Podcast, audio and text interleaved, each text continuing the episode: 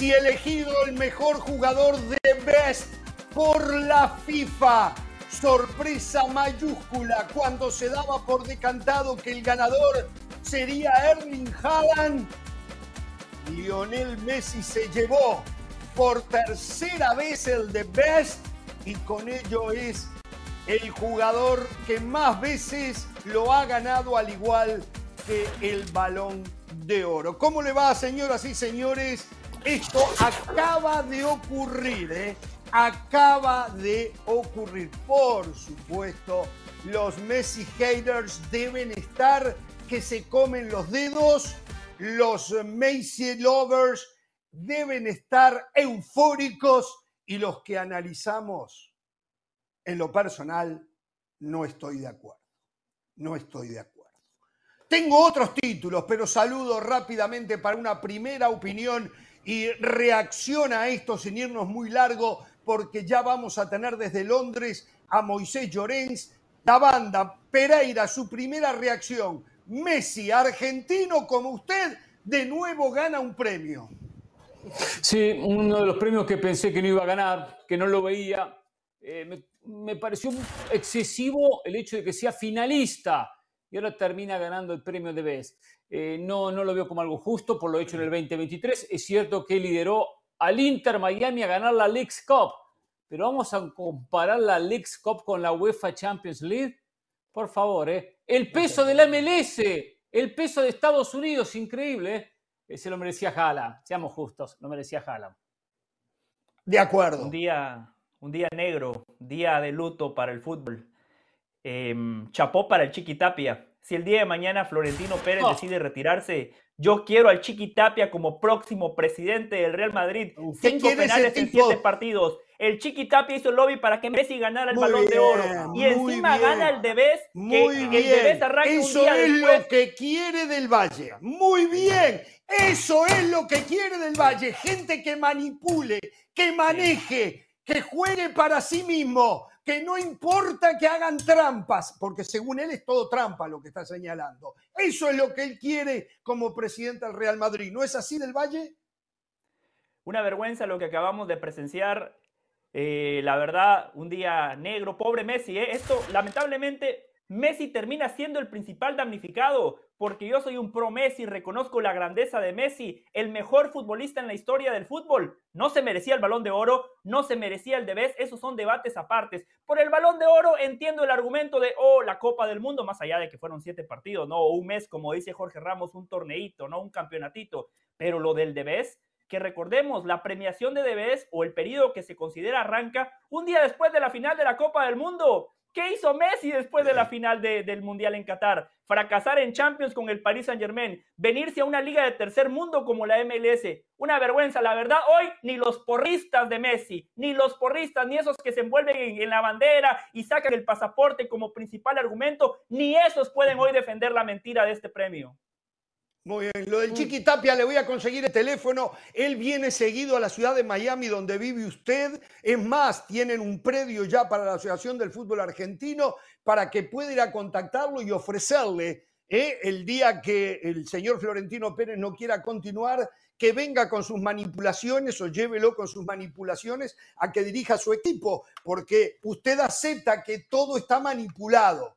¿Eh? El señor Florentino Pérez, según usted, manipula muy bien y el día que no esté No, quiere no, a no, Tapia. Que Yo no según que usted Florentino bien. No, manipula, no, manipula Tapia, le dieron cinco penales, logró que Argentina fuera campeón, hoy mienta. logra el premio para Messi. Eso es lo que usted mintiendo dijo la hace un ratito. No, no, no. Yo me hago responsable de lo que digo, no de lo que usted interprete. ¿En qué momento dije yo que Florentino manipula? ¿En qué El momento día dije yo que eso? no esté Ahora, si usted Florentino, quiere usted ensuciar la quiere cancha, Tapia. no, no, no. Yo sé, yo sé que usted es un Messi lover, usted es un porrista de Messi y hoy más o menos lo disimula. no, yo si hoy ese premio se lo hubiesen dado a acuerdo. Cristiano, usted estaría echando humo, usted estaría echando No, humo. Pero no como estoy- es a Messi, usted es un porrista de humo. Messi, un alcahuete de Messi echando se cae a la humo. boquita y quiere ensuciar la estoy de cancha. acuerdo No pasa en que le nada, hayan ya lo conocemos, Jorge, ya lo Pero conocemos. ya sabemos, usted quiere el día que no esté Florentino, hubo otro manipulador como, según usted, manipulador, No lo dije yo, lo dice usted, ¿eh? Le dieron cinco penales en el Mundial, Argentina fue campeón, hoy le dan el premio a Messi, lo quiere como presidente del Real Madrid.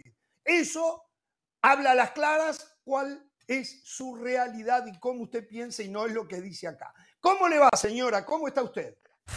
Jorge, muy bien. Eh, la verdad que boquiabierta. Yo estaba tratando de ver decía, ¿será que abro el programa cuando Jorge me salude con la maravilla que hizo Kevin De Bruyne en el partido de Newcastle? O hablamos de, las vergüenzas de Xavi, que, que, está pasando Xavi, y de repente, y el premio es para Messi, la verdad que no me lo puedo creer, porque esto habla, y luego podemos hablar de que si pensamos que si es trampa, que si el Chiquitapia tiene injerencia, pero esto habla de la gran influencia que sigue teniendo este jugador y lo difícil que va a ser para Haaland, Mbappé o quien venga en el camino, tratar de borrar de alguna manera lo que han hecho ellos. Es que yo veía la presentación en el DBS y veía que cuáles eran las dos cartas de presentación. El tiro libre que marcó Messi en las eliminatorias suramericanas y el otro fue levantando la copa con el Inter de Miami, más un gol que había marcado. Eso ha sido Messi en este año. Eso lo resume perfectamente. Inter de Miami y unas eliminatorias que ni siquiera van. Perdón, y ganó el campeonato de Francia, ¿no?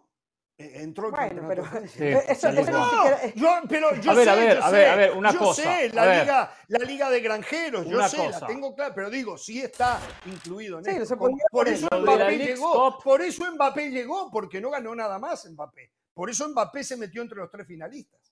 Sí, perdón. Lo de la League's Cup con Messi fue espectacular. Lo que hizo Messi en la League's Cup. Lo que pasa es que no consideramos la League's Cup un torneo importante. No es un torneo importante. Un torneo que recién es oficial a partir de este año con equipos de la MLS y equipos mexicanos. Por eso es que le, damos, le quitamos el crédito. Yo este igual se lo quito, ¿eh? pero lo que Messi hizo en la League Cup sí fue impresionante. Fue espectacular, Hernán, pero todos sabemos que si lo hubiese hecho Pedro González, nadie le hubiese claro, O sea, no se puede todo el mundo sabe, González, todo el mundo sabe que porque era Messi se puso como tema de conversación. si no hubiese sido una anécdota más. Pero Pedro González no hubiese hecho la cantidad de goles y la calidad que hizo Messi. Nunca he visto un Pedro González en la MLS. Del Valle tiene la explicación por qué ganó Messi. ¿eh? la MLS, y, por supuesto que acá la MLS es mucho más amplia que la League's Cup, no he visto goles de tiro libre de la factura de los que hizo Messi durante este 2023. No los vimos. No lo he visto nunca en la, en la MLS. Todos vimos lo que hizo Messi porque todos estábamos siguiendo esos partidos. Yo no sé si todos hubiésemos podido ser protagonistas de eso porque la League Cup, vamos a estar claros, la League Cup no lo hubiese visto nadie si Messi no lo hubiese jugado. Y eran conscientes de eso, los anfitriones y nosotros mismos. O sea, al final Messi es polarizante y esto es lo que logra. no, no, una cosa es League Cup, Champions, una diferencia animal y otra cosa es Messi en League Cup. Hay dos cosas diferentes, si ya no interrumpo más. Eh, del Valle explique cómo es que se llega a esta definición donde el premio se lo lleva Lionel Messi. En la votación final, Messi y Erling Haaland quedaron empatados. Mbappé retrasado. Eh, sí, para resumirlo, ¿no? 48 Messi, 48 Erling Haaland, 35 Kylian Mbappé. Los capitanes. Messi recibió 677 votos de los capitanes de las distintas selecciones. Erling Haaland recibió 557. Los entrenadores, Messi recibió 476, Erling Haaland 541. La prensa, Messi recibió 315, Erling Haaland 729. Los aficionados, Messi recibió 613.293. Erling Haaland, 365.893. Después de tabular todos estos resultados, Messi termina con 48, Haaland con 48. ¿Cuál es el criterio de desempate? El voto de los capitanes, donde Messi superó a Erling Haaland y por eso el argentino hoy recibe el premio de The Best. Una vergüenza que los aficionados que votan sin objetividad, que votan con el pasaporte, que votan por la idolatría, tengan el peso para definir un premio que en teoría debería ser muy importante. No es el premio que entrega la FIFA, el organismo que rige el fútbol. El voto del aficionado fue lo que provocó este empate que después por el criterio que ya de eh, los informamos, aficionados y los jugadores, termina José. recibiendo el premio. De los aficionados y de los jugadores. Pues el Los desempate capitanes, pasa por capitanes, jugadores. De los Los capitanes. Está bien, capitanes. pero usted saca, usted saca a los aficionados, ¿no? Porque lo, lo- lo de los aficionados se agregó hace unos años. Se agregó hace unos años. Si usted deja a los capitanes, los entrenadores y la prensa, Erling Haaland lo ganaba. Por eso le digo, Sí. el aficionado termina teniendo un peso específico. Y después el criterio de desempate Sí, sí. es el de los capitanes. En esta época de idolatrías donde no se analiza el fútbol en sí, sino se idolatra y se odia a la misma vez, se idolatra a uno, se odia al otro, no se puede tener en cuenta ese voto. Estoy de acuerdo con Del Valle, no se puede tener en cuenta ese voto, porque sí está el pasaporte también, seguramente. Entonces, ¿cuántos noruegos pueden votar por Haaland? en relación a cuántos Claro. argentinos más Messi lovers en el mundo votan por Messi. O sea, por Claro. ese lado, eh, Messi, Cristiano Ronaldo ganarían siempre. Porque la verdad, eh, no, Claro. no, no, no, no, no, no es posible, no es posible. Acá los cuatro estamos inconformes, disconformes, no conformes con que el premio se lo haya llevado. Algunos más que otros, ¿no? Messi. Sí, sí, algunos más que Yo otros. estoy muy inconforme. No, yo no, estoy no, muy porque también hay una, hay una sensación que el Messi terminó siendo desastroso. Digo, Messi mostró su talento. Lo que pasa es que eh, cuestionamos a la MLS por un nivel inferior, porque es un, un nivel inferior. Es mucho más fácil destacarse en la MLS, entre comillas, la Leagues Cup, que destacarse en Europa. Messi creyó que no lo ganaba y no fue. Se enteró, Claro. esto, lo- esto me supongo yo, ¿eh? se enteró a última hora, Haaland que no lo ganaba y no fue. Y Mbappé sabía que no lo iba a ganar. Ninguno de los tres estaban presentes. Na- no hubo nadie a recibir el premio de Lionel Messi. Se quedó con el, la Ahora, mano el error- el error fue ¿por no llevaron- ¿Por qué no llevaron al ¿Eh? Chiquitapia? El Chiquitapia hubiera llegado y recibe el sé. premio en nombre de Messi y ya está, todos No, pero contentos. hablando en serio, hablando en serio, quedó muy deslucida la gala. No solamente con que el hecho de que el de, de no estuviera, porque ponte que no estaban los... Nadie sabía quién lo iba a agarrar, lo termina agarrando Titi Henry, dice, bueno, yo nunca hice uno de estos. eh, o sea, un evento que deja todo para, el- para lo mejor, para lo último. Afortunadamente tenían el video de Marta ahí como para despedir el, el premio, ¿no? Pero independientemente de eso, queda muy deslucido. Aparte, es récord para Messi. Ahora Messi se convirtió en el jugador que más premios de vez ha ganado, como si fuera poco lo que tuviese. Y yo creo que la y, y- y la- la- el, el fastidio que tenemos todos un poco es que todos sabemos que Messi no necesitaba un premio de vez, otro premio de vez para Claro, ser Leo claro. Messi. Su, su- claro. su No le agrega nada. garantizado. No le agrega está nada a Messi. con el Mundial, con el Barcelona, con lo que ha hecho con el Inter de Miami, con la Copa América. Messi no es, nadie se va a acordar de este debe salvo que se lo dieron y que nadie estaba de acuerdo con que se lo dieran, ¿no? Señoras y señores, tema, y otros ver- temas. La oscuridad futbolística es un manto que tapa a Barcelona. Se viene Moisés Llorens, mientras que desde Madrid, Rodri Fáez nos contará, entre otras cosas, el momento de felicidad blanco. América, con sus suplentes y sin extranjeros, se sobra en el fútbol mexicano algunos de los temas que tenemos. Esto de vez da para más. Solo quiero decir lo siguiente. Estaba viendo la premiación en la rama femenina. Y por allí todavía, por allí todavía, los patrocinadores y los aficionados y no tienen tanta influencia. ¿Saben qué? Es lo que yo siempre digo. Mientras otros, para otros, los únicos vivos son los que ganan, para mí siempre fue el que mejor juega el fútbol, aunque no gane. Allí, la mejor coach fue la de Inglaterra, no fue campeona del Sí. mundo. La mejor jugadora fue de Inglaterra, no fue campeona del mundo. Las españolas se fueron en fija y no ganaron. Y está bien, eso es, no lo que ganó, pero en hombres, en hombres, lo hemos escuchado pero- aquí en esta mesa, pero- pero, ¿qué ganó tal o cual? Entonces, aquel ganó tal o cual Perdóneme. cosa. Por ahí todavía está, Perdóneme, está pero- pulcra la elección pero- en, en la rama Pero si femenina. hace unos meses, hace unos meses cuando debatíamos el balón de oro, usted dijo que qué bien que lo gane Messi porque fue el que ganó el mundial. ¿Qué pasó con ese Jorge Ramos? No, no, no, no, no, pero, pero, a ver, no, no, ¿No qué? la cosa. esa. ¿No a lo que es Messi, perdón, perdón, a lo que es Messi como jugador, a lo que es siendo el mejor del mundo, porque hoy todavía sigue siendo el mejor del mundo, no he visto uno mejor que Messi, no he visto uno mejor que Messi. Pero estamos premiando mejor en ese año. No, hay que agregar al. Exacto, exacto. Hay que. Escuche, y yo puedo aceptar que no estuvo bien lo del balón de oro. Yo lo que digo es que gente como usted, que tiene la, posibilidad y capacidad para estar en este medio, eh, eh, tienen su influencia cuando lo que primero que preguntan que se va a entregar un premio, ¿qué ganó? Y yo siempre se lo discutí a usted.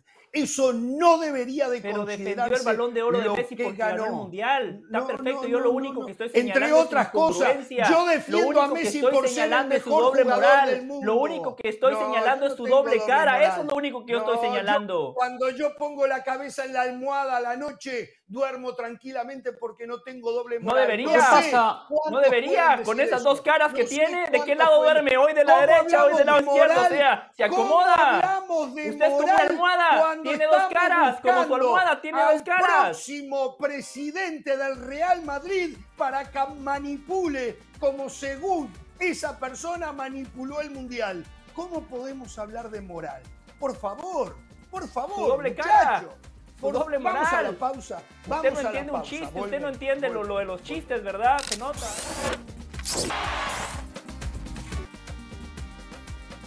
Bien, a ver, eh, tenemos otros temas, recién titulábamos, no podemos olvidarnos lo que pasó el sábado pasado en la paliza que le pegó el Real Madrid al Barcelona por cuatro goles a uno en la final de la Supercopa de España. Yo mirando el partido, la verdad, me tocaba yo mismo y no lo podía creer. Yo había dicho, el Madrid es súper, súper, hiper favorito. ¡Ah, no! ¡Hiper favorito! ¡No! Sí, un poquito. súper, hiper favorito.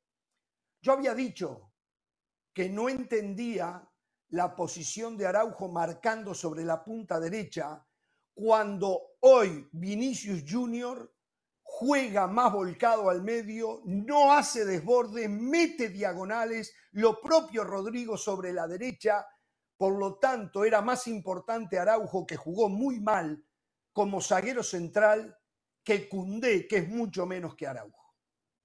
Todo esto acá se dijo el viernes, o me- se dijo no, lo dije el viernes. Bueno, los que vieron el partido se pudieron dar cuenta del favoritismo que tenía el Real Madrid, que, a ver, no hizo una cosa del otro mundo. Fue un equipo sumamente inteligente y muchas veces critiqué a Ancelotti y tengo que darle un crédito notable. Bien paradito su equipo, no perdiendo nunca la brújula, sabiendo exactamente cómo manejar cada tiempo del partido y después metiendo diagonales los dos rapiditos de arriba. Pensar que quieren poner a Mbappé y sacar a Vinicius de ahí, ¿eh? No correrlo, sacarlo de ahí, después a ver qué se hace con Vinicius. Bueno, es, es, eh, o sea, chapó Ancelotti, no se complica la vida, simplifica todo, tira mal el fondo. Lo de Xavi es imperdonable porque corrían los minutos y no intentaba hacer nada. No tenía desborde por derecha, por izquierda tenía algo que siempre lo terminaba mal, Valde. O sea, jugó con Araujo por derecha y sin puntero derecho o extremo derecho. ¿Quién iba a desbordar por allí para asistir a Lewandowski? ¿Quién? ¿Quién? Gundogan sigue jugando allá atrás. El que tiene el pie más moldeado sigue jugando de volante central prácticamente junto con De Jong. O sea, increíble. Tiran a destiempo el achique, dos de los goles porque tiran mal el achique. Realmente, realmente, ¿alguien podía pensar que no era amplio favorito el conjunto del Real Madrid? Bueno, sí, definitivamente acá hubo gente que me dijo que no, que no era. ¿eh? De- Y, y hubo gente que dijo, Araujo va a jugar de lateral derecho, lo cual acertó, jugó de lateral No. derecho. Sí. Y levanto la mano, ¿eh? Y yo asumo, ¿eh? Yo vengo en perdedor. Hoy yo vengo en perdedor, vengo igual, estoy igual que Xavi y asumo mi rol de perdedor. No tengo problema, perfecto. Una vez, una vez, dos veces, perfecto. Ramos dijo lo de Araujo. Yo hubiese hecho lo mismo que hizo Xavi, ponerlo como lateral por derecha. Así me hubiese ido. Yo le hubiese dicho a, mis jugadores, podemos competir, estamos en igual de condiciones.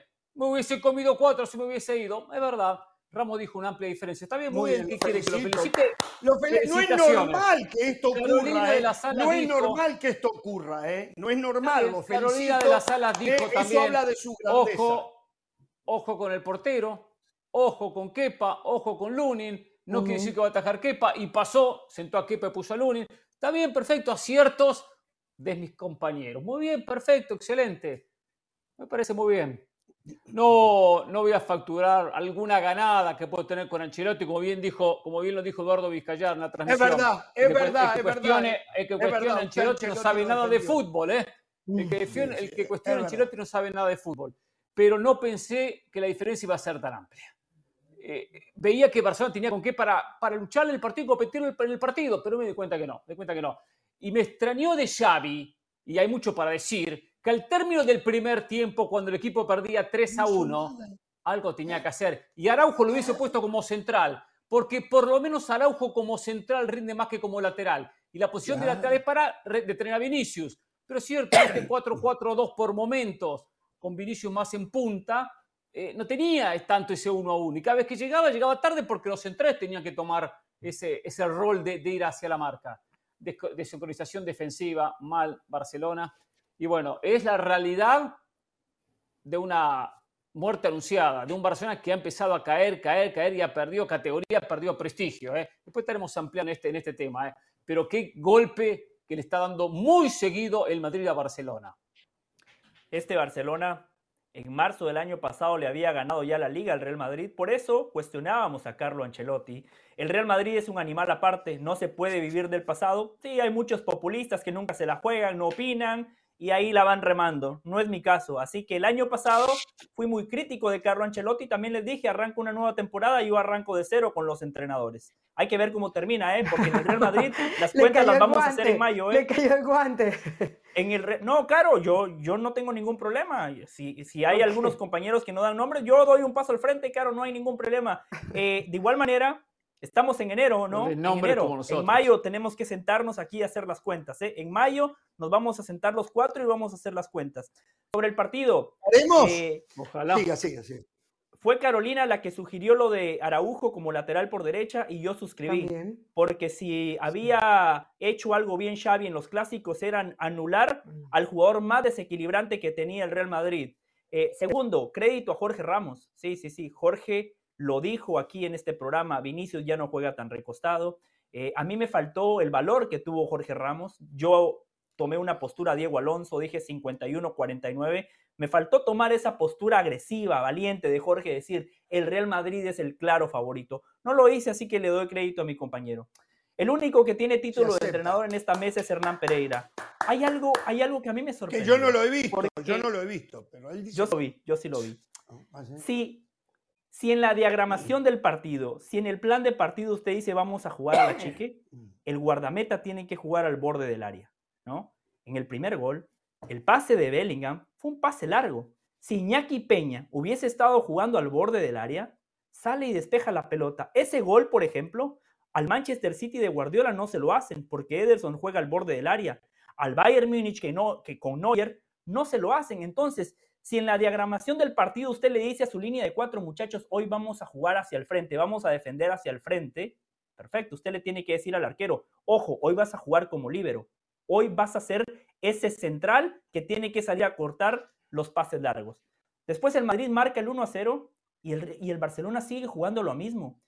Lo peor, lo peor que usted le, como defensa, o lo mejor que usted le puede plantear al Real Madrid es un partido a cancha abierta porque con Vinicius y con Rodrigo en cancha abierta se comen a cualquiera.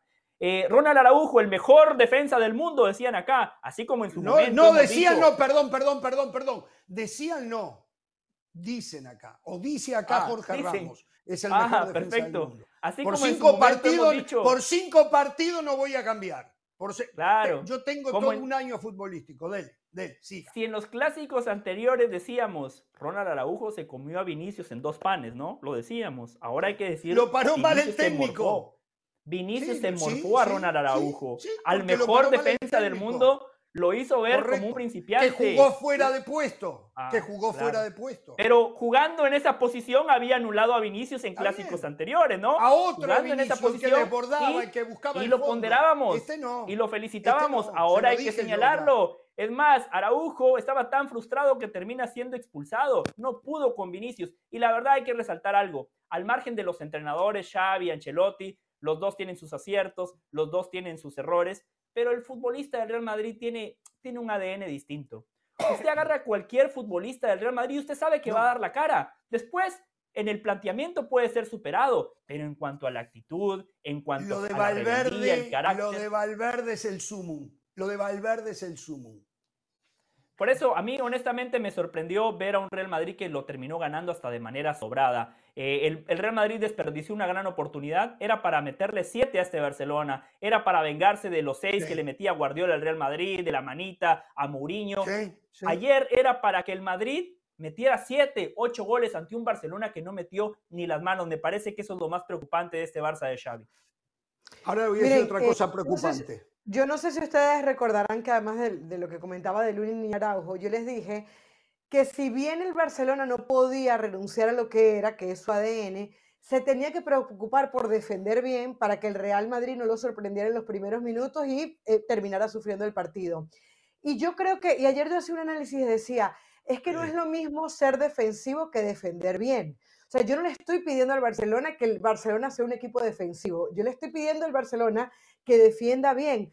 ¿Cómo puede ser posible que Xavi manda a presionar a su equipo cuando sabe que tiene tremendos problemas para regresarse, para cuando, cuando tenía descolocado Araujo, cuando se estaba dando cuenta que Cundé no está respondiendo no de ahorita, sino desde hace mucho tiempo? Lo primero que tú le tienes que dar a tus jugadores en estos casos es seguridad. Seguridad de que puedes ser competitivo durante el partido, que puedes que, probablemente no vayas a ser protagonista, pero que no te están goleando. Y eso fue lo que sucedió en el juego. El problema no es que Xavi haya apostado por poner a Araujo como lateral por derecha, es que insistiera durante buena parte del partido por hacerlo cuando se veía lo que estaba pasando. El problema es que Xavi, que supuestamente era el hombre ideal para recomponer todo lo que estaba sucediendo en este Barça, no sea capaz de sacar lo mejor de estos jugadores y que no tenga soluciones cuando ve que le están comiendo el partido. El el mejor cambio que hizo Xavi, mejor entre comillas, fue un triple cambio cambiando hombres por hombres, pero tácticamente no se le notó nada.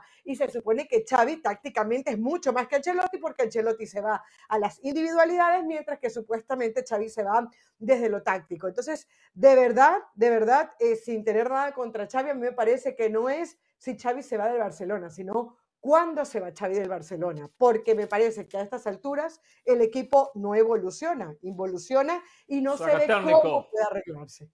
A ver, está clarísimo, está clarísimo que Ancelotti le dijo a Vinicius, frente a Araujo perdés, vas a perder, busca a Cundé que va a jugar por el medio. Pero aparte ya lo venía ensayando en otros partidos, no es que sorprendió con eso no sorprendió con eso Ancelotti. Ya desde el regreso después de la lesión de Vinicius, Vinicius empezó a jugar mucho más centralizado. No tiene, sí lo tiene, pero no lo utiliza. El desborde, pegadito a la raya, buscando la línea de fondo, es muy esporádico cuando lo hace. Prefiere el uno a uno por el medio puntualmente a espalda de los volantes que no recuperan, porque de John y Gundogan les cuesta recuperar, principalmente al alemán turco, y, y después sabía que frente a Cundé, que ya lo había bailado en alguna oportunidad jugando como extremo extremo, ahora lo bailaba por el medio. Y fue lo que pasó. Ahora en el segundo gol no fue Cundé, ¿eh? Fue Araujo, ¿eh? En el segundo gol no fue Cundé, ¿eh? Recuérdemelo, recuérdemelo, cuando le pica, permítame, Rodrigo, cuando le pica la espalda de Araujo. Claro, pase a Rodrigo por derecha y cierra la pinza de Vinicius ¿Pero por qué? en, el, cierre que le corresponde al lateral.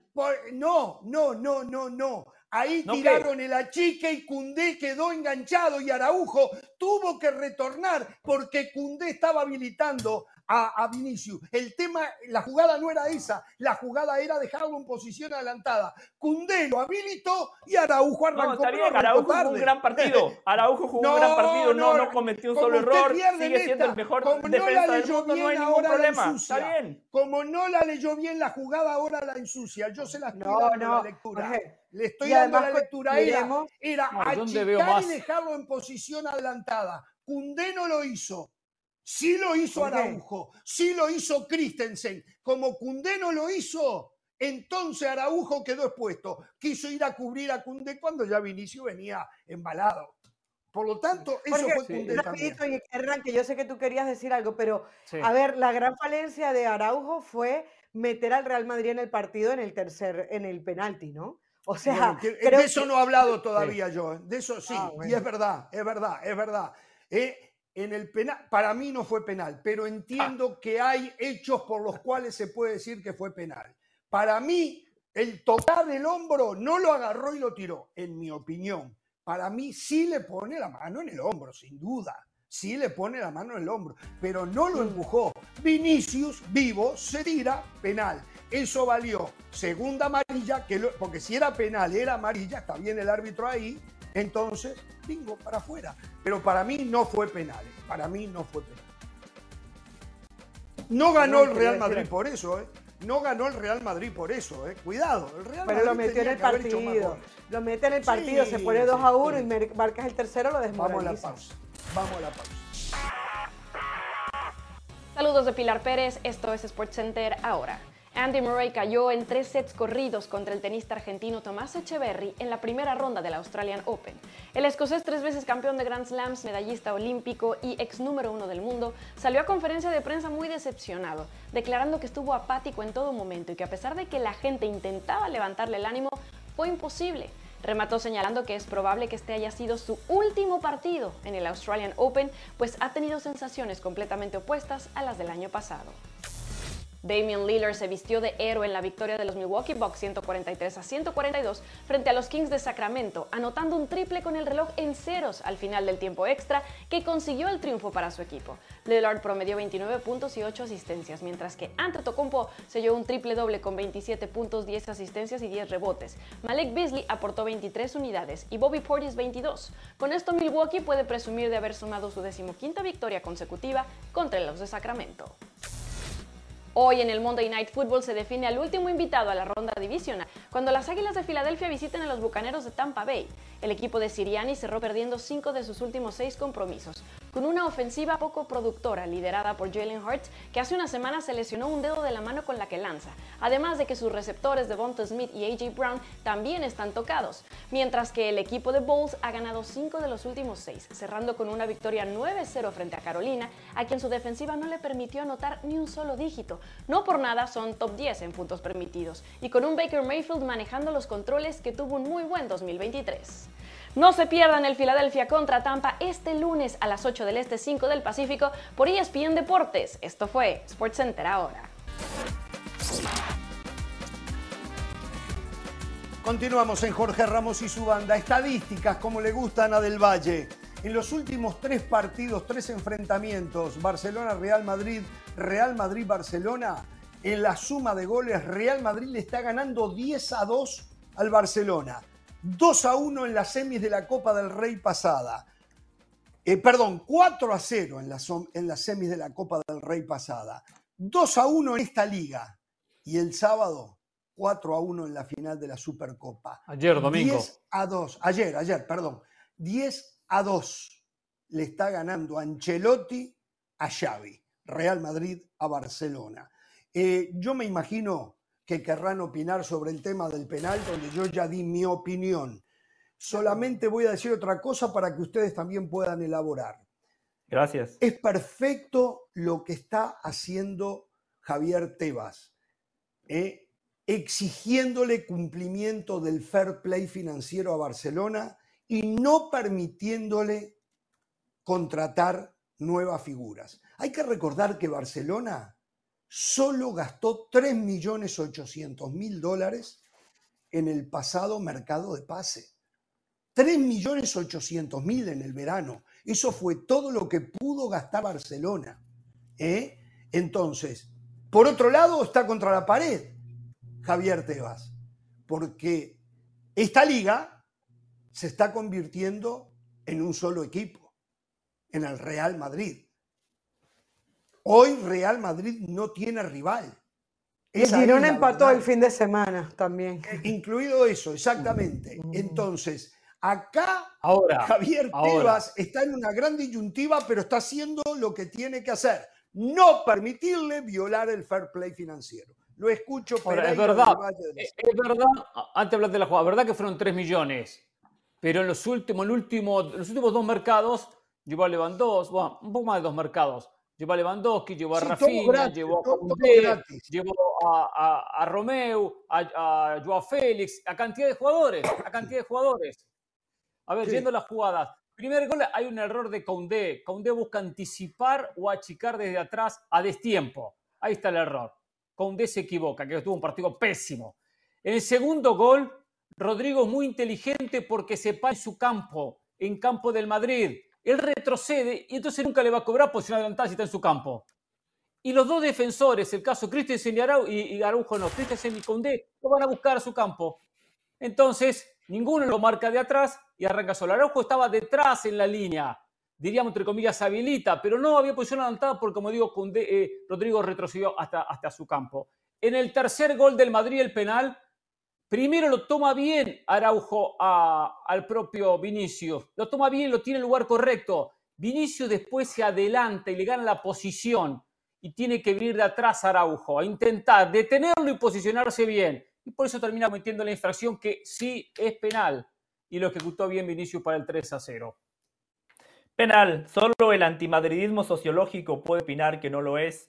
Eh, Vinicius, como bien lo explicó el señor Hernán Pereira, ya le ganó la posición, ya tiene una ventaja táctica. Araujo no juega la pelota, no nada más le pone el brazo, hay un jalón. Por ende, el árbitro tomó la decisión correcta, penal y claro. Una cosita rapidito, yo no soy parte de ese antimadridismo sociológico, pero yo creo que si el principal hubiese dicho que no, el VAR no lo hubiese llamado. ¿A qué voy? Vinicius, hace, eh, lo normal que hace un central, cualquier central en el mundo es tocar a quien está atacando, en este caso Vinicius, para tomarle la marca. Eso es lo más normal del mundo. Vinicius la vende muy bien porque Vinicius para mí se tira, para mí Vinicius se termina tirando. ¿Qué pasa? Como el principal dice que es penalti, el VAR no lo puede llamar para decirle que no sea, porque no tiene los suficientes argumentos para, para echar para atrás la decisión. Claro, claro, si el principal hubiese dicho que no era penal, el VAR tampoco lo llamaba y no hubiese sido penal. Para mí, para mí, sinceramente, no es penal. Pero eh, Araujo hizo lo que tenía que hacer y Vinicius termina haciendo mucho más. Es más, yo creo que parte de la calentura que tuvo durante el partido Araujo es porque Vinicius termina vendiendo muy bien el, penal que termina perjudicándole al Barcelona a las claras. Muy bien explicado, señora. Muy bien explicado lo del penal. ¿Sabe por qué? Yo veo que. ¿Sabe por qué yo sí veo aparte algo importante que es penal? Porque la pelota es aérea. Por lo tanto, Vinicius tenía que elevarse para cabecearla y de la manera que lo agarra Araujo de atrás y en el hombro, no podía elevarse. No podía elevarse. Si usted lo mira bien, si usted lo mira bien, Pereira, Vinicius me parece a mí que hasta se tropieza con sus propias piernas. Me parece a mí que se eh, tuvo problemas. lo exagera, lo exagera, no hay dudas. No, no, no, no, pero, pero mírelo de nuevo, no es en esta toma. ¿eh? Él afloja ah, mire, Mírelo, mira, ve, ve, ve, ve, vio allí, vio allí la pierna izquierda sobre el talón derecho si la podemos yo, entiendo, yo entiendo la, explicación elocuente de Carolina, pero no la comparto. Eh, si el árbitro no hubiese marcado el penal, el VAR tenía todos los argumentos para decirle al árbitro, mira que como mínimo la ah. tenés que revisar, por lo que ya dijimos, Araujo no juega la pelota, mire, mire, va sobre el hombre. Mire, mire, ¿lo ve? Vinicius Vinicius afloja el cuerpo, por supuesto, lo que siempre decimos acá, ¿no? La picardía, pero claro, cuando hay algunas camisetas de por medio, no, no, no, no es picardía. Ahí, pero cuando hay otras camisetas, no, muy bien, en Sudamérica les enseñamos que hay que sacar ventaja, la picardía en Sudamérica. Yo no había visto esto, estoy viendo como el pie izquierdo de Vinicius golpea su pie derecho, mírelo ahí, mírelo ahí, mírelo ahí, es despacito. Lo que pasa que es, verdad que golpea, sí, sí pero también es posterior. Es posterior. Mire, ping, y se cae. A la mano. No, sé si producto del jalón? pero es posterior a la mano de Araujo en el hombro de Vinicius.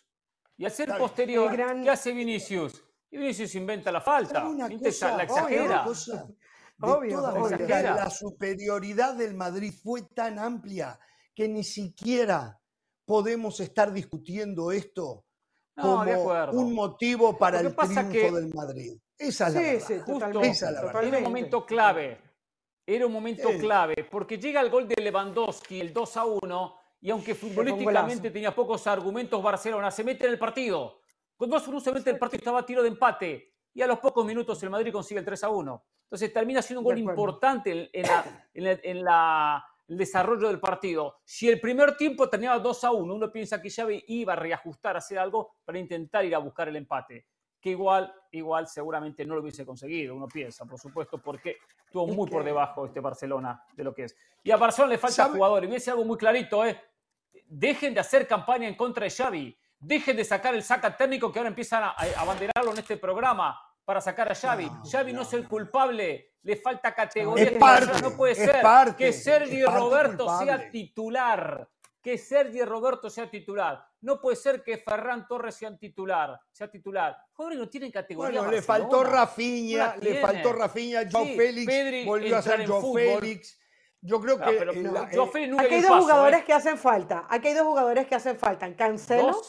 Porque, bueno, de lo, de lo que tiene, digo, de lo, de, lo, que tiene Xavi, Cancelo y Gaby. Ah, ¿Recuerdan esos dos jugadores cuando, cuando se enfrentaron eh, eh, hace tres meses atrás? Recuerdo que el mediocampo de ese primer partido lo manejó muy bien el Barcelona. los, los nombres que no se repitieron fueron Cancelo y Gaby, que hicieron gran diferencia, pero Hernán, no compro la excusa de los jugadores. Porque si hay un hombre que ha tenido bajas, por ejemplo, es Ancelotti. Ancelotti ha tenido que hacer maravillas con los centrales, ha tenido que mover a Nacho por todos lados del, campo, ha tenido que usar a Chouameni de central, ha tenido que tener a Vinicius los primeros, la, primera temporada también lesionado y nunca se ha quejado ni se ha escudado en eso. Xavi tuvo en, el domingo un partido para plantear un mejor juego y no lo hizo. Pero, pero, pero Real Madrid ha potenciado y, y, hay que decir otra cosa. ¿eh?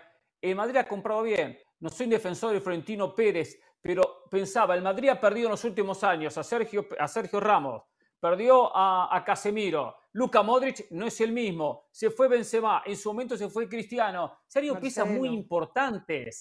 Marcelo. dicen que Benzema podría volver. Dicen, es un rumor por ahí. Sí, el Chelsea el quiere. No, no, verían de, mala, de mala gana el regreso de Benzema, que se quiere ir de, Arabia Saudita. Ese máster en economía de Florentino Pérez va acompañado de una muy buena clase en dirección deportiva. Eh, porque los fichajes que dice Hernán, o sea, si ustedes analizan, este Real Madrid está posicionado para seguir dominando España por la próxima década. Bellingham tiene 20 años, Camavinga tiene 21 años. Pero eso tiene que ver directamente con Barcelona, ¿no? Que es un desastre bueno. No se precisa mucho para dominar España. Pero tiene que ver con Florentino. Tiene eh, eh, que, que, la Porta, que Bartomeu.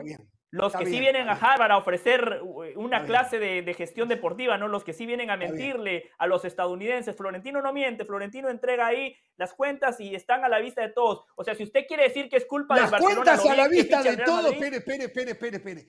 Las cuentas a la vista de todos del Valle. Pero digo, o sea, las, cuentas deportivas. Usted las ha visto.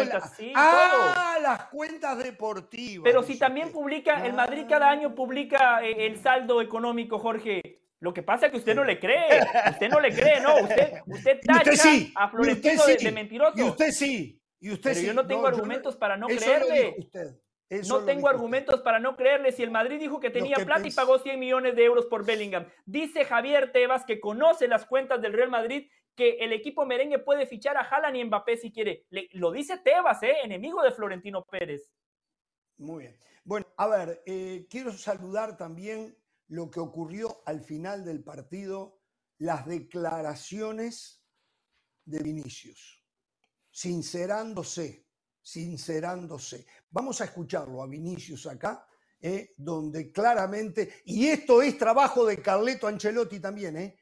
Esto es trabajo de Ancelotti también. ¿eh? Ancelotti siempre estuvo inconforme, aunque lo defendía públicamente, él sabía dónde radicaba la piedra angular de todos los problemas que Vinicius ha venido teniendo en los estadios. Escuchemos a Vinicius.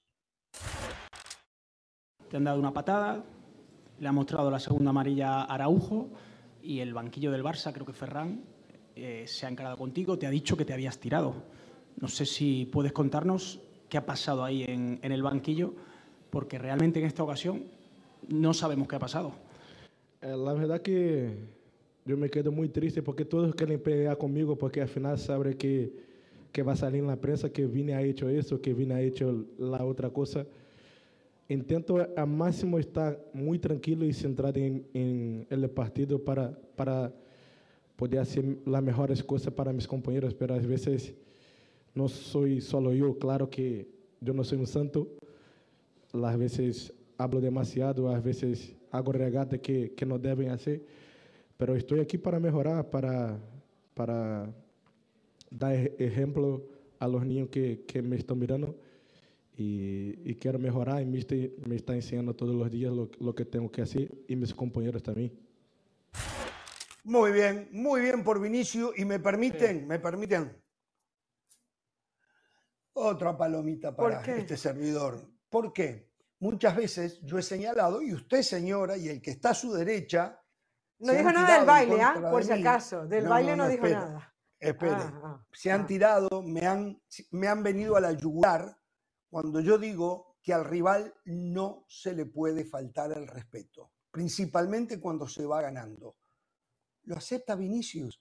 Yo a veces hago gambetas de más. Se está refiriendo exactamente a eso. Y eso se lo ha hecho ante, entender un hombre que lleva el fútbol en las venas. Se llama Carlos Ancelo, Carlo Ancelotti. Carleto. Le, Carleto, Carleto. Le ha hecho entender a Vinicius que al rival hay que respetarlo y que deje de hablar porque el racismo que existe encuentra un caldo de cultivo cuando él hace todas las niñerías que hace adentro de la cancha. Eso no justifica a los sinvergüenzas que están en la tribuna y que lo insultan, pero vamos a bajar los decibeles. Juega el fútbol, juega para tu equipo. Lo hizo muy bien los otros días, ayer, lo hizo muy bien. Y después lo reconoce, reconoce que hace gambetas de más, que no es otra cosa que ridiculizar al rival o tratar de ridiculizar, ridiculizarlo. Entonces, esto lo habíamos visto nosotros, lo habíamos dicho. Se me habían venido a la yugular.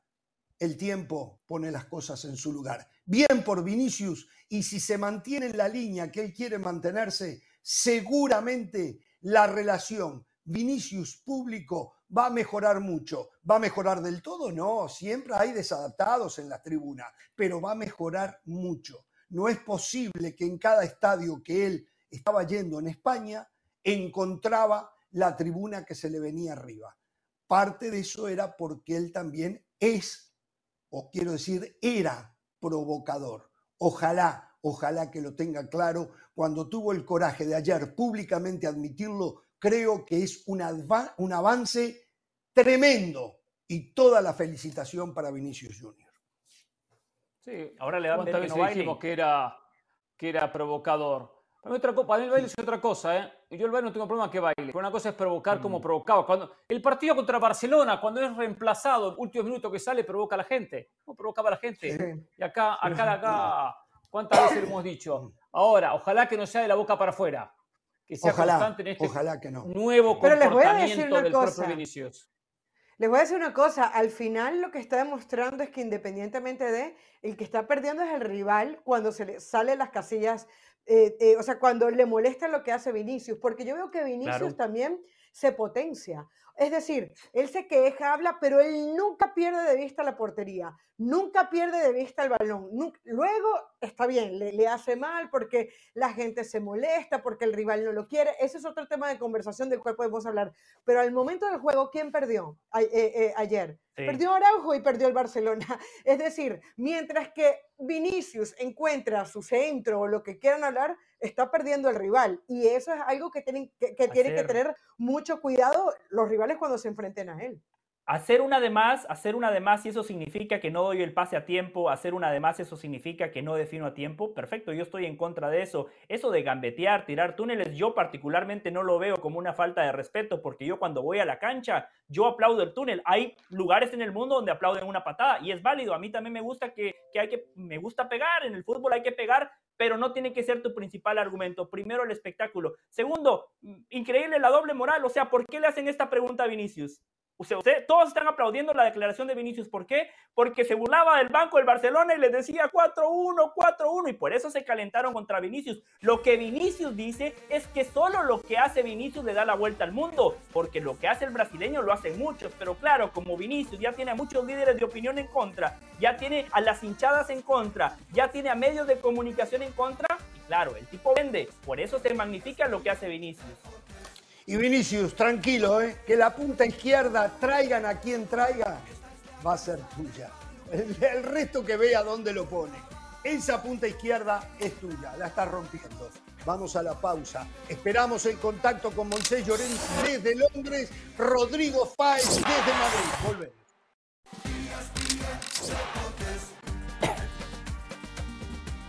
A ver, eh, ¿qué día hoy? De la MLS. Más allá que en este programa constantemente le patean en contra a la MLS, los llevan a comer, los tratan bien, pero en cuanto pueden le hace zancadilla a la MLS. Mire lo que pasa hoy. Jugador del Galaxy 2, LA Galaxy 2, 18 años. Juega para las selecciones juveniles de México, ¿eh? pero es jugador de, desarrollado en las academias vilipendiadas en esta mesa de la MLS, en este caso del Galaxy. Alex Alcalá acaba de firmar contrato de ser transferido al Manchester City. Sí, de la MLS. Jugador, lógicamente, no va a jugar en el Manchester City. Eh, seguramente lo van a prestar a algún equipo de los equipos satélites de ellos, eh, pero con posibilidades, porque le ven posibilidades de que llegue a jugar en el City. Eso es MLS. Que por cierto, si usted no sabía hoy, el de Best, elegido hoy, juega en la MLS. La MLS ya tiene balón de oro y de Best. Bueno, señores, eh, seguimos adelante y nos vamos a Madrid ¿eh? porque allí la fiesta, bueno, hoy, hoy pueden haber recibido un balde de agua fría con esto de Messi coronado como the best, algo que es muy difícil de entender, de creer y de aceptar, eh, y seguramente debe estar bajoneada la afición blanca con esta noticia, pero todavía festejando la contundencia, la superioridad ¿eh? con que le ganó ayer la final de la Supercopa al rival de, al que era rival de todas las horas. A esta altura y la bienvenida a Rodrigo Fáez, que lo perseguimos, lo buscamos, lo seguimos y lo tenemos. Eh, Rodrigo, decíamos recién que esto tiene que comenzar a preocupar al propio Javier Tebas, presidente de la liga, porque ya Real Madrid empieza a quedarse sin rival, ¿no? Y esto entonces eh, es un signo de preocupación. ¿Cómo te va? ¿Qué tal, Jorge? El saludo. Pues como siempre, ya sabes que un placer estar aquí con vosotros en la banda. Y lo segundo, efectivamente, Tebas tiene un problema porque, mm, visto lo visto esta temporada, el Barça da la sensación de que, tal y como se confirmó ayer, los augurios que muchos eh, de nosotros decíamos en los últimos meses que este año el Barça no funciona, pues está claro que el Real Madrid va de momento, además, como un equipo que creo que es una bendición para el Real Madrid, pero es una faena, entre comillas, y que nos entienda la gente, sobre todo la la masa madridista que nos está, que nos está viendo, pero es un problema para la liga porque al final eh, tiene menos de 25 años, Camavinga también, Vinicius ya sabemos la edad que tiene, Rodrigo, Camavinga, son muchos los jugadores muy jóvenes que tiene el Real Madrid como presente, pero sobre todo también como futuro y a nivel físico, a nivel de calidad, tiene un equipo muy, muy bien armado el Real Madrid y de momento da la sensación de que el Barça va a tener años, no sé si años muchos o pocos, pero como mínimo esta temporada y otra más, complicados, complicados, ¿no? Complicados de verdad. Bueno, a ver, eh, como primera medida, eh, ¿se tomó con cautela el triunfo de ayer tan contundente? Eh, o, hubo fiesta, hubo festejo eh, la gente en la calle, la gente fue a, a la fuente de, ¿cómo es? De, Cibeles, Cibeles. De Cibeles. ¿Fue ayer a la gente de Cibeles, la gente a festejar eh, este triunfo? No. no daba para eso, ¿no? No, no, no da para eso, Jorge, porque la Supercopa de España tradicionalmente, a pesar de que este nuevo formato sí que llama mucho más la atención, pero siempre ha sido un torneo menor. Otra cosa es las sensaciones que te deja, que sí que es cierto que tanto en redes sociales como ayer, por ejemplo, en Arabia Saudí, a los jugadores les ha venido muy bien para, para, certificar que este año el Real Madrid sí que quiere competir, cosa que el año pasado en la liga no les dio la gana a los mismos jugadores que hoy brillan y que deslumbran y sobre todo es una faena para el FC Barcelona porque ahora mismo el Barça, el siguiente partido es el jueves contra Unionistas de Salamanca, que es un equipo de la tercera categoría que está luchando por eludir el descenso a la cuarta categoría del fútbol español. Y yo te digo una cosa, Jorge, yo conozco unionistas, yo crecí porque estudié en Salamanca y yo te digo que si hay un equipo al que se le da bien la Copa del Rey, de los modestos, es a unionistas. Yo no descarto que el jueves el Barça se vaya a la calle porque unionistas les elimine. ¿eh? No me diga, un equipo que está cerca de la cuarta categoría, pero tan mal es la visión que hay del Barça. Tan mal es la visión. No, no, eso sería, sería peor de lo que ocurrió ayer. Ser eliminado Bien. por Unionista sería mucho peor de lo Allí se terminaría Xavi como técnico, y no es que yo lo quiera sacar, pero va a ser muy difícil poderlo sostener, ¿no? A ver, es obvio que Unionistas tiene un equipo muy pequeño, son jugadores que no son profesionales, pero yo he estado en Unionistas esta, esta misma temporada viendo al Sporting y Unionistas barrió del terreno de juego al Sporting de Gijón, que está eh, tercero en segunda división.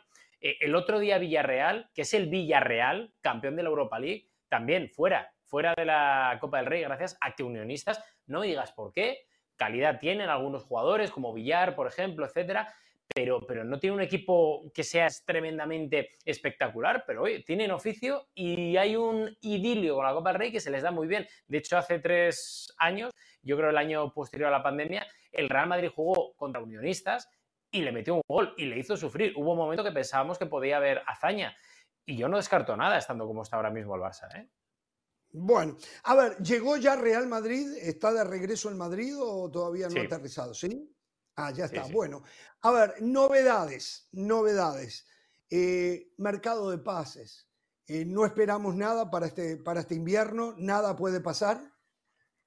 No, muy complicado porque al final eh, la única posición en la que el Real Madrid podría reforzarse, Jorge, sería el centro de la zaga, pero ahí ESPN ya informó en su día de que lo que había en el mercado, A, o era muy caro, o B, no convencía, o C, las, las dos anteriores son, son iguales.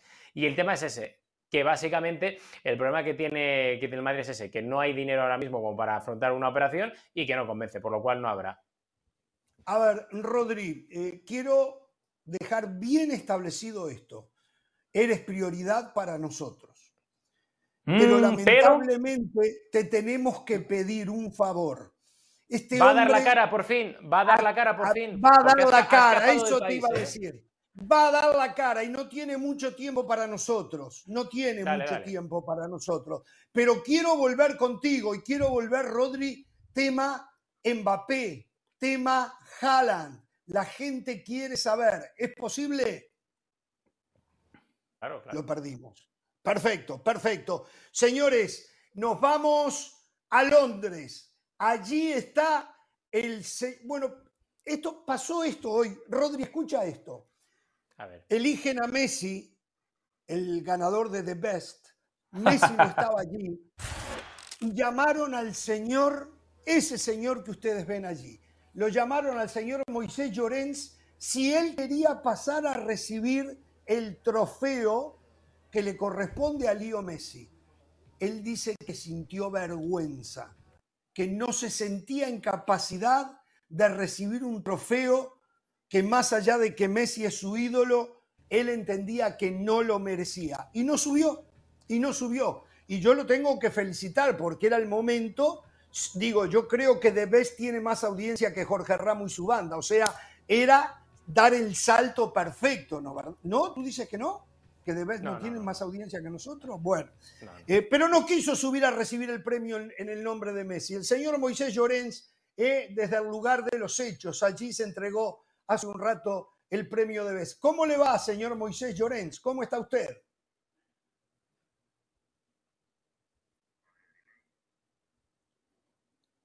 Quien no podría haber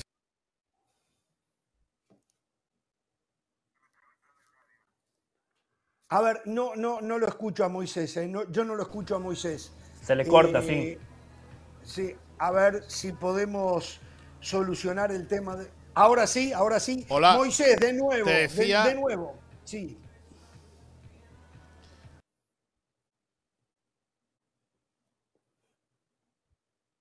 No, no, no lo veremos.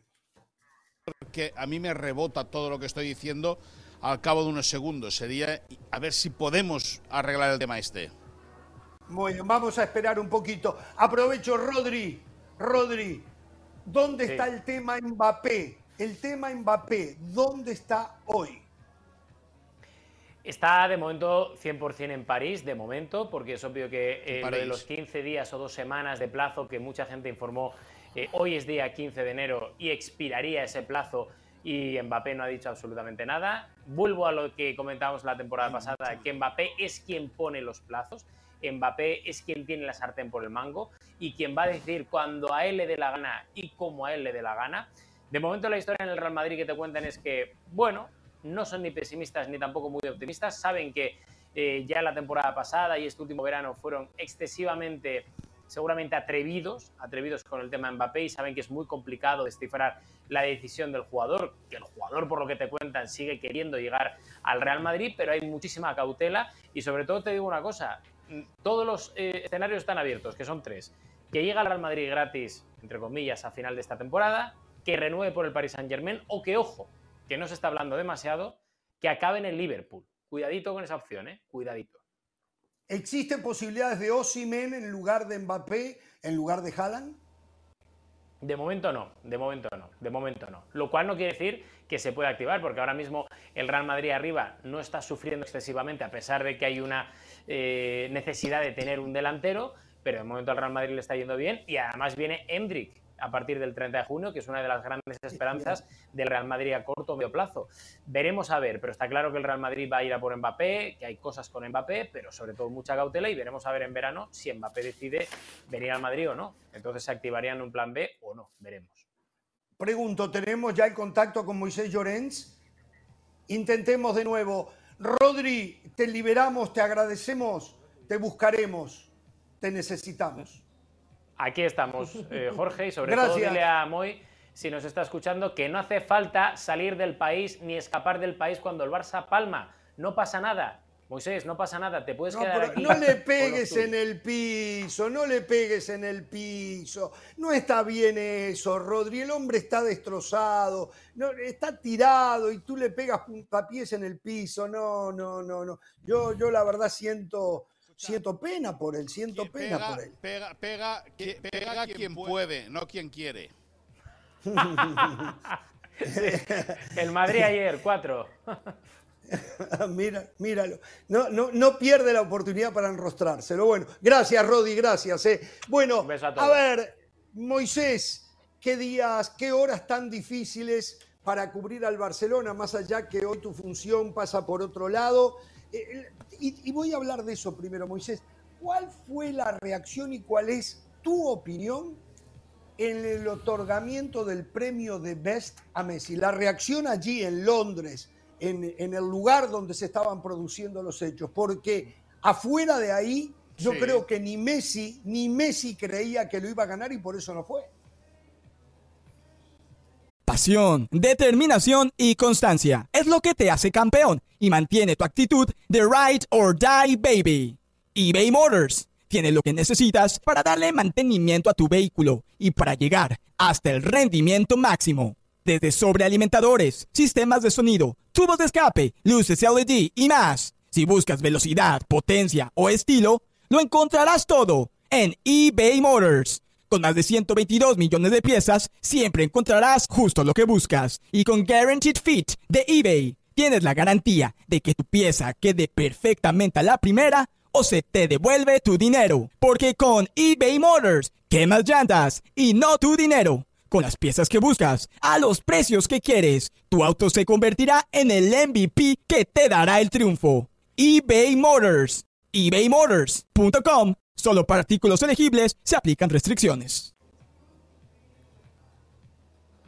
Bueno, no, yo creo que como no vino, no vino ni Mbappé ni vino Haaland, tampoco vino Messi.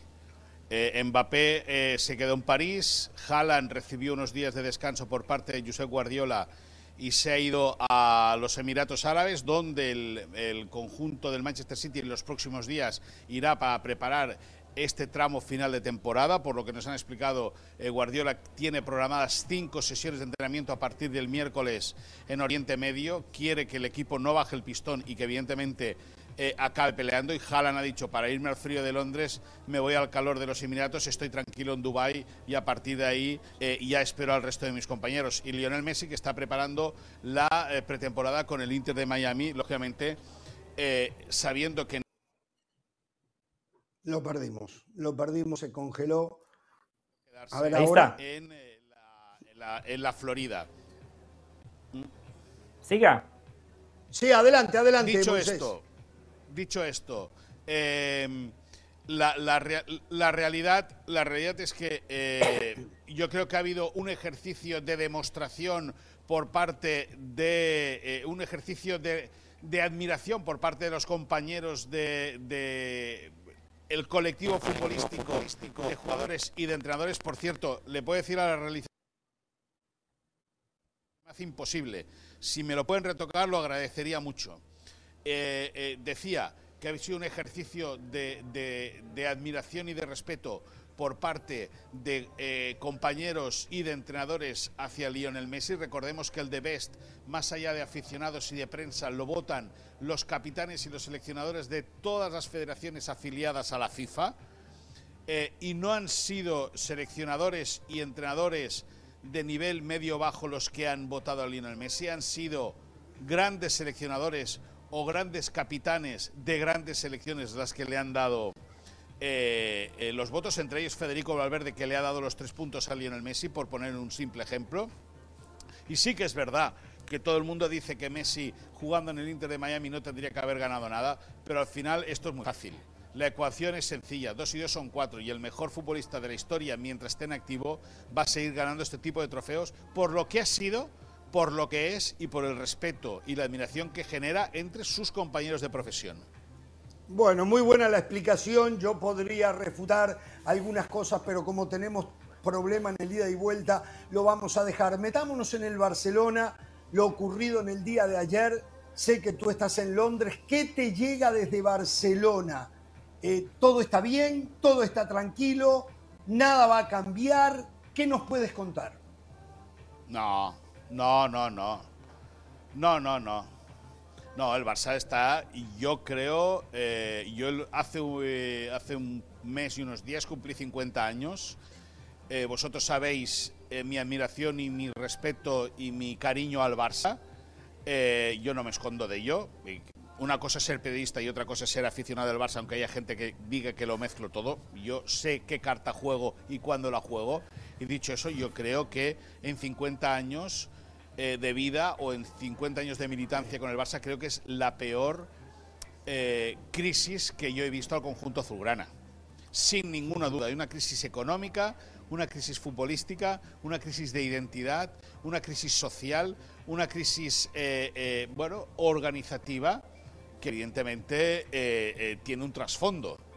Y es que está empezándose a colocar ya las piezas de lo que tiene que ser el Barça del futuro.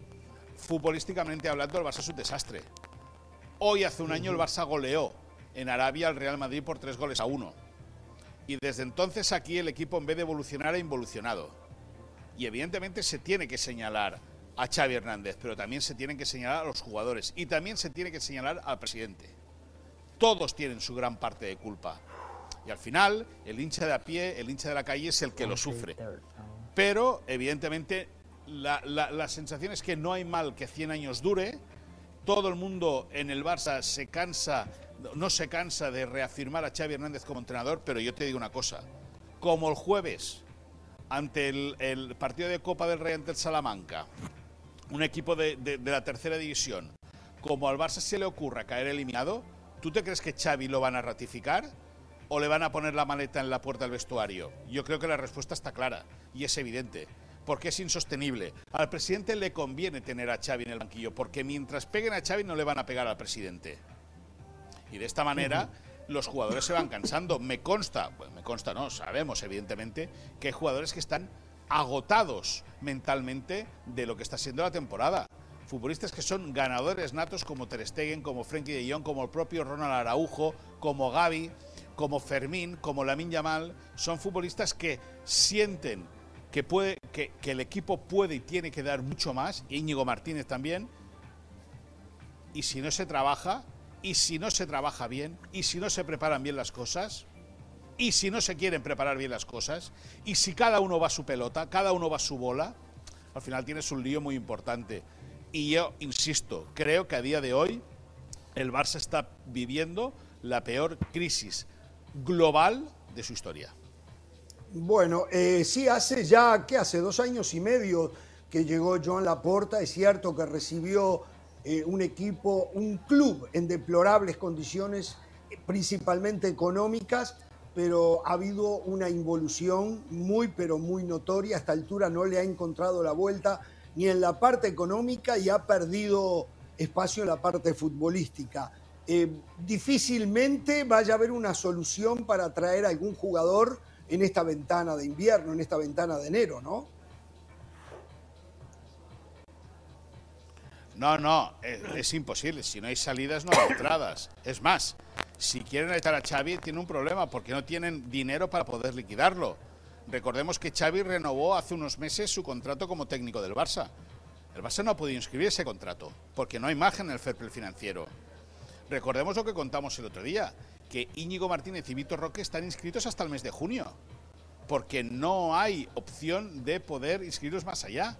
Es que a partir del 1 de julio el Barça va a tener que trabajar duro y muy fuerte y a ver qué se inventan para poder inscribir a dos jugadores que tiene a día de hoy en nómina, que son Íñigo Martínez y Víctor Roque.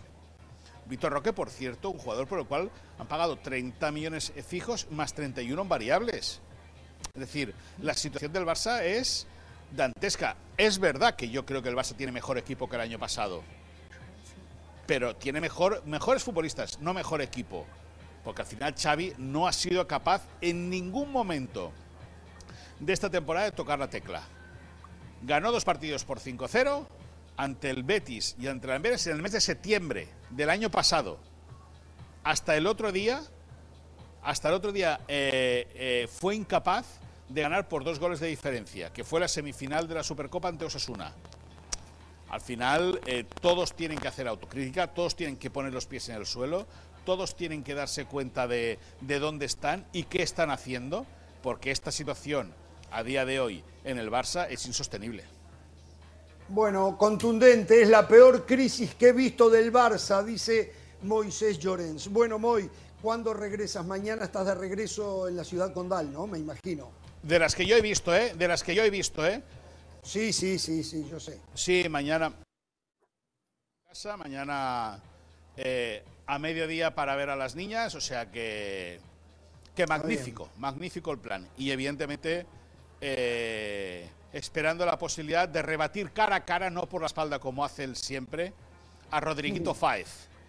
Un tipo sí, que se hincha de un no, equipo de pero- segunda división para bajar a tercera. Con eso te lo digo todo. Bueno, bueno, yo no hablemos de segunda división porque acá Pereira y yo sabemos lo que es segunda división, es duro, es duro. No nos pegue tampoco a nosotros que hemos tenido que ir con nuestros equipos a segunda división. Un abrazo, Moisés. Felicitaciones por el extraordinario trabajo. Me llega la señal desde Buenos. Aires. Moisés Llorens es la estrella. Me llega la señal desde Colombia. Moisés Llorens es la estrella. ¿Quién lo ha visto y quién lo ve? eh? Qué lindo, pero qué lindo, qué lindo. Un abrazo, gracias. Pe- Pero aquí estoy, ¿eh? Pero aquí estoy, en casa, aquí estoy en casa. Gracias, gracias, gracias. Moisés Llorens. Bueno, señor Pereira, señor del Valle, señora de la Sala, habló Rodri Fáez, habló Moisés Llorens. ¿Quieran reaccionar ustedes a lo que dijeron nuestros compañeros del Real Madrid-Barcelona para después meternos en lo que dejó la primera jornada del fútbol mexicano? Yo no No, no, no quiero. No quiero simplemente porque no escuché a Moisés Llores. Ah, ¿no, No lo escucharon? No, Ah, no, no. No, Problemas de audio. lástima, para arreglar su problema eh, complicado en el nuestro, entonces no escuché lo que dijo. No tengo nada más. Yo solo idea. quiero decirle algo importante. Quiero decirle algo Sí. importante. Usted le preguntaba a Moy sobre el premio de Best. eh, y Sí. quiero ser muy claro. Mi crítica no es hacia Messi. Mi crítica no es hacia Messi. Mi crítica es hacia los alcahuetes que votan porque Messi, como yo, entiende que el premio lo merecía Haaland. Es más, Messi. Yo le sugerí que usted devolviera el balón de oro. Le voy a dar otra oportunidad para que usted quede como el mejor de todos los Mire tiempos. que lo puede estar de viendo. Lío, ¿eh? Mire que el Devuelva el Lío lo puede estar Messi. viendo. Devuelva el debes y diga, yo no lo merecía, lo merecía Haaland porque Messi No, votó no, por no, no, Haaland". no, no, no. Usted no quiere ¿Qué? entrar en. No, no, permítame, señor productor. Usted no quiere ¿Qué? entrar. Si empezamos a devolver, si empezamos a devolver, Oh. usted se queda con cuatro Champions, ¿eh? No, no, hablemos de devolver, ¿eh? Si empezamos a devolver, le quedan cuatro Champions. Devolver. Muy bien, continuamos. Esto es Jorge Ramos y su banda para todo el país. ¿eh?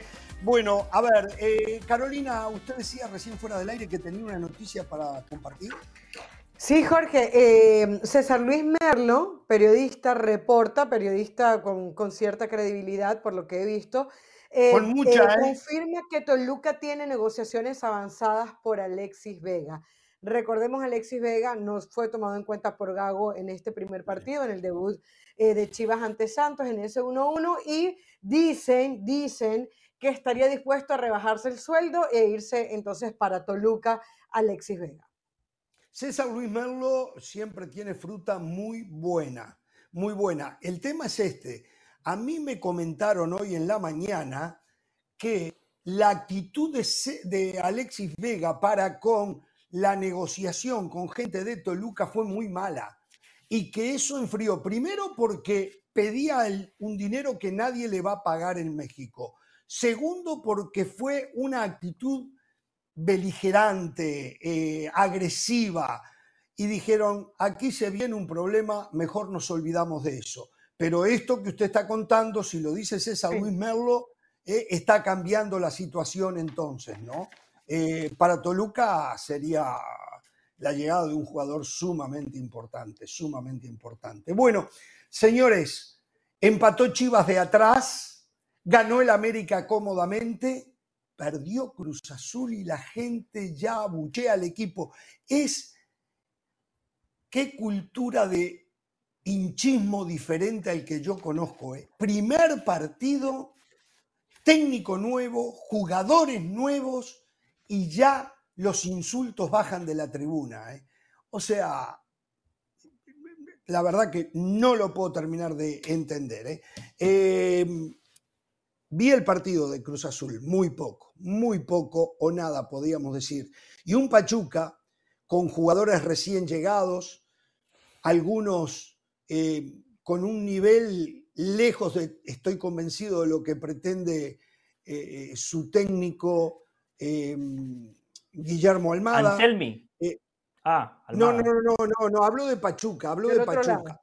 Le alcanzó de todas maneras para que con el gol de Rondón, un discreto Rondón, yo no analizo por un gol el partido, un discreto Rondón que se le nota los años encima, siempre me pareció un delantero muy, pero muy bueno, pero ya el hombre tiene problemas para darse vuelta. Vamos a ver, de repente le va muy, pero muy bien. Y con todo y eso, le alcanzó a Pachuca para llevarse eh, un eh, empate, de uno a uno, un empate en la agonía con un Eric Gutiérrez que aparece y mete un cabezazo, pero que todo estaba para una derrota. Bueno, se salvó este empate, pero el equipo juega poco, hablo de Chivas. También hay que esperar. Es como si el aficionado de Chivas se hubiese puesto a insultarlo ahora a Gago y a sus jugadores. Hay que esperar, es el primer partido. Lo del América sobrado. Lo del América sobrado con todos suplentes, con todos suplentes y todos mexicanos. Eh, muy poco lo de Cholos, terreno de juego impresentable, lo sigo diciendo que me disculpe la gente que me ve en la frontera, sigo sin entender que se permita jugar en un terreno de juego que no va acorde a lo que es una liga como la mexicana, que por lo menos es lo que nos vende siempre el directivo del fútbol mexicano que quieren que sea una liga de élite. Es ese terreno de juego. Y no hablo porque es eh, eh, sintético, ¿eh?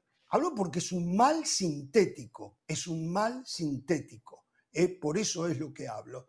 Y, y bueno, y Pumas que gana, en fin, los voy escuchando, muchachos. A ver, lo de, lo de América, América terminó ganando con fortuna. Eh, tuvo 36 remates al arco Tijuana, 36. Eh, Malagón Pero al arco figura. no, ocho fueron El al remate arco, salvó o sea- Reyes. Permítame, permítame un minuto, permítame un minuto. Yo, eh, hace media hora que no hablo. Después yo lo dejo todo el tiempo que quiera. Yo voy a resumir, le prometo que resumo. El remate de, de- de- el remate de Reyes toca en Kevin Castañeda y se eleva y confunda a Toño Rodríguez. Pero América, que estaba hoy encendido, bueno, terminó ganando. Pero no le sobró nada, ¿eh? Absolutamente nada. Qué malo de Gonzalo Piovi, el central de Cruz Azul. Pésimo ¡Oh! partido. Pésimo partido de Piovi. La verdad que lamentable. Eh, y No, la máquina no, con tantos jugadores diferentes es muy difícil así poder, poder competir. ¿eh? Kevin Mier, dentro todo bien, ¿eh? el colombiano estuvo bien en el arco. A ver, Chivas, y más de lo mismo, bueno. Chivas. Más de lo mismo, sacando mucho los laterales, llegando con mucha gente. Va a ser muchos goles Macías, ¿eh? Macías va a hacer goles. Cerró unos cuantos, cerró un par, cerró dos o tres en el partido. A la larga, la justicia en el resultado porque necesitaba. Por Me los quiero empate detener en Piovi. y había hecho méritos. Después, después. eh, eh, hizo méritos Chivas para empatar el partido. Los huevos de Briseño, fundamental para lograr por lo menos ese 1 a 1. ¿eh? El empate, Pero si Chivas no exacto. tiene jugadores de categoría, no puede competir. Lo de Piovi, no sé si lo vieron, muchachos. Ahora sí, Yo No no sé más. si habrá jugado alguna vez al fútbol. no más. No, Ah, ¿cómo no pierde esa sabe ni pelota en la correr. salida? No, no, Qué pero es que perder corre mal, en la corre mal. aparte, Eh, sí, eh, eh, o sea, la expresión corporal de un futbolista de, un- Cruz Azul es horrible. Digo, dejas ir a Juan Escobar y traes a Piovi. Cuidado, eso lo tengo que decir a Iván Alonso, ¿eh? Lo tengo que decir bien claro. ¿Dejas ir a Juan Escobar? O sea, ¿Piovi era titular en lugar de Juan Escobar? No, no lo puedo creer. Sí. No lo puedo creer. Cuando, cuando a mí me interrumpen, dicen, ah, esto es Jorge Ramos y su banda. Cuando Hernán lo interrumpe Carolina, se pone de mal humor. Dele, Caro, usted quería Algún hablar de día, yo, algún dele, día va a No, solamente usted, quería hacer una acotación. La a pared ver, Carolina. Quería hacer una acotación algún que los día usted 36 va a decir, remates, perdón, no- perdón, perdón, perdón, perdón, bien perdón, no- perdón, no- perdón, perdón, perdón. Algún día del Valle va a decir, éramos tan felices y no nos dábamos cuenta. No, no, no, Siga, yo, yo señora. feliz. Yo lo único que destaco es la doble moral, pero dele, Caro, después voy yo. Tranquila, Caro, usted Diga. quería hablar. No voy a poder hacer mucha ida y vuelta porque no, no, no los puedo escuchar muy bien. Pero miren, lo que yo quería acotar al comentario de, de Hernán es que decía que eran 36 remates al arco, ¿no? Yo dije que fueron 36 remates, pero apenas 8 fueron al arco. Y creo que por ahí pasó la diferencia de Cholos. O sea, una puntería terrible, una puntería terrible por parte de la gente de Cholos, en donde Malagón fue el protagonista. Pero yo quiero, Jorge, que la gente no se equivoque con el tema de América, porque si tú dices, ah, con respecto a la final de Tigres, el único que respondió fue, Mala- el único que repitió fue Malagón, quiere decir que este América está para ganarle a todo el mundo. No, sufrió en el partido, marcó los goles sobre la hora y, y tampoco es que le sobre demasiado. Hay gente que cree, para mí el América, sí, uno de los Pero ese no es el verdadero. América. Pero, no pero tampoco, tampoco es que el América va a pasar sobrado eh, durante el torneo Pero si ¿quién se dedica a dormir y a, y a jugar ¿quién con equipos mixtos. No, el América necesita su mejor equipo para ser contundente. De Si no, no acuerdo, va a ser sí. protagonista. No, de Yo voy a acuerdo, arrancar con el América. Mm. Arranco con el América porque es el equipo más importante del fútbol mexicano. Primero, tengo que estar de acuerdo con Miguel Herrera en su crítica hacia el VAR. Hay un penal muy claro a favor de Cholos en el primer tiempo. Eh, entiendo que el árbitro no lo haya visto, pero que el VAR no lo haya llamado me pareció una aberración. Así que más allá de que el piojo es repetitivo y siempre está llorando por los árbitros, en este hecho puntual tiene razón y yo lo acompaño. Eh, segundo, los suplentes del América son más que los titulares de Chivas. Tercero, esta victoria del América fue un golpe durísimo para el rebaño sagrado.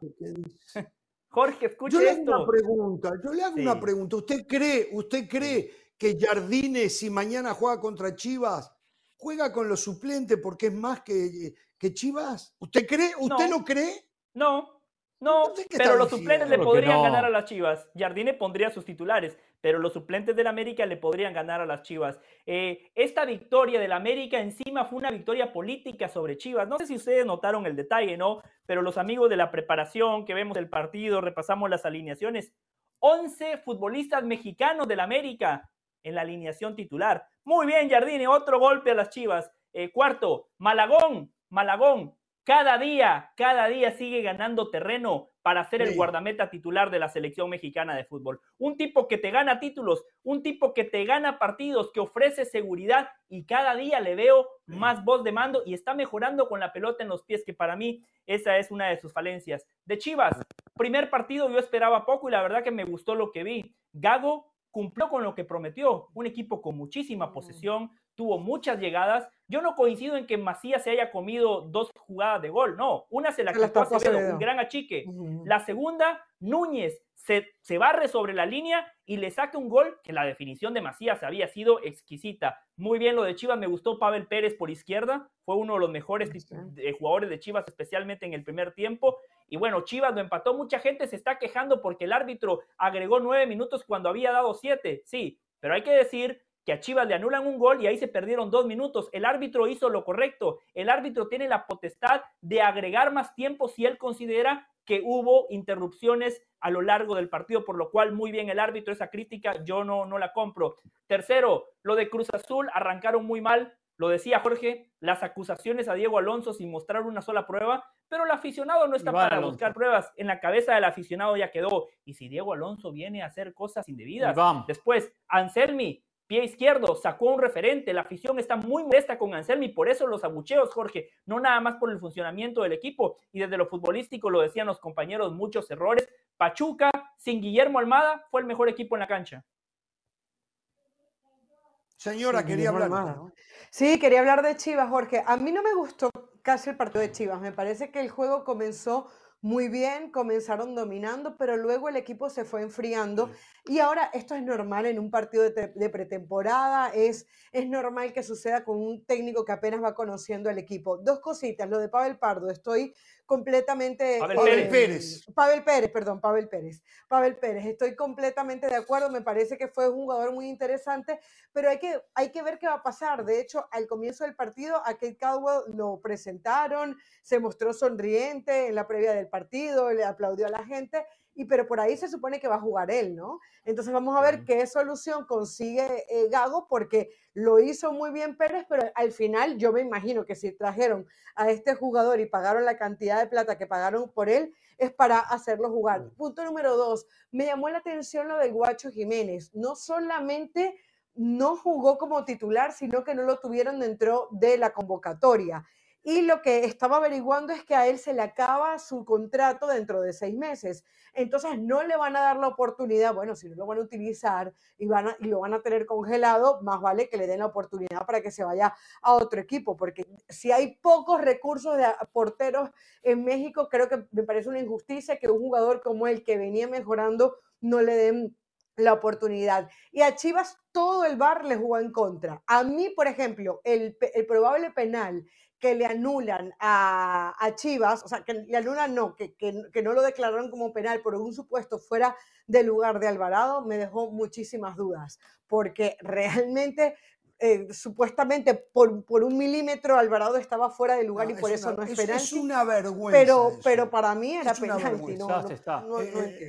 está adelantado, no, no, no, no, no, porque no, se veía claramente. no se veía claramente. No, si está adelantado, no, no hay una herramienta que determine que sea exacta. Y si no es exacta, usted, hoy, hoy quisieron arreglar algo y lo destrozaron. Hoy, la idea que es que hayan más goles en el fútbol.